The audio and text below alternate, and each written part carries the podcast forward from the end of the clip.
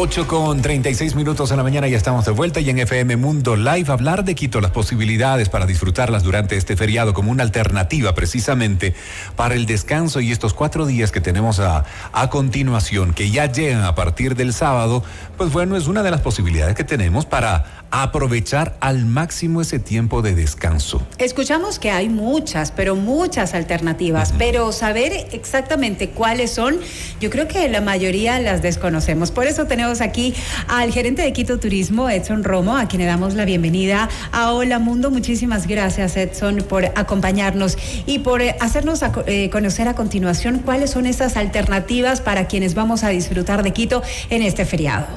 Gracias, estimada Valeria. Eh, la verdad es un honor estar con ustedes aquí y un saludo grande a sus radioescuchas. Eh, la verdad, para Quito, en esta coyuntura que tenemos en este momento con los estados de excepción, eh, digamos, ha sido un reto brindar o generar una parrilla de eventos que nos permita primero, con la prudencia del caso y la seguridad del caso para los quiteños, quiteñas que se van a quedar, nuestros visitantes que vienen a a conocer, entre otras cosas, el metro de Quito, ¿no es cierto? Eh, estamos listos para recibirles, sobre todo en el centro histórico. Vamos a tener ambientaciones. Nos vamos a tomar tres plazas que son icónicas del Distrito Metropolitano de Quito. Eh, la una es eh, la Plaza de Santo Domingo, el otro es el Boulevard 24 de Mayo, ¿sí? Y el otro es la Plaza Benítez y Valencia. Ahí vamos a tener grupos de danza, vamos a tener bandas tradicionales tocando música del carnaval y sobre todo vamos a tener una ambientación con actores y actrices dentro de las calles del Distrito Metropolitano de Quito, especialmente en el centro histórico, en su casco colonial, contando historias y leyendas del Quito tradicional, del Quito antiguo. Qué bonito eso. Vamos a tener zanqueros, ¿sí? Vamos a tener una eh, amplia gama de oferta gastronómica dentro del centro histórico y también dentro de la ciudad que va a estar lista para recibir. ¿Cuándo se activan estos planes y este planteamiento que nos está realizando Edson? Que me parece lindo, la idea de apropiarse también del espacio público, ¿verdad? De apoderarse de esas áreas, como que genera un entorno de disfrute y también de mayor seguridad, porque ves a la gente que está eh, conviviendo ¿no? en el cotidiano con las actividades que se plantean y eso me parece muy bonito y es una posibilidad a la cual seguramente mucha gente apelará también en estos días. Así es, vamos a tener los, eh, la ambientación va a estar eh, activada los cuatro días del carnaval, del 10 al 13 de febrero, eh, de 10 de la mañana a 19 horas.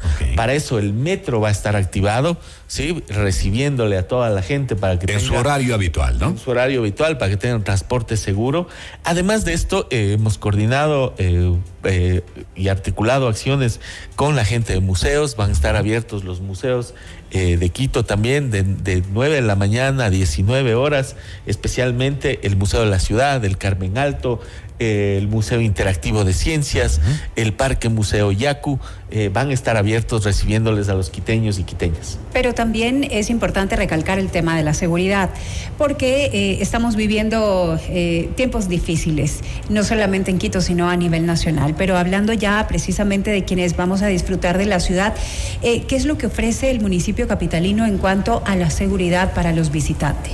La Secretaría de Seguridad y Riesgos tiene una amplia coordinación con la Policía Nacional, digamos que es la entidad encargada de, de, esta atribución de la seguridad, y con eh, la participación también de nuestro cuerpo de agentes de control en el, en el Distrito Metropolitano de Quito y eh, se están preparando operativos para eh, tener máximas, diríamos, sistemas de seguridad alrededor de los lugares de, mayor afluencia de nuestros visitantes. Y en los eventos masivos, ¿no?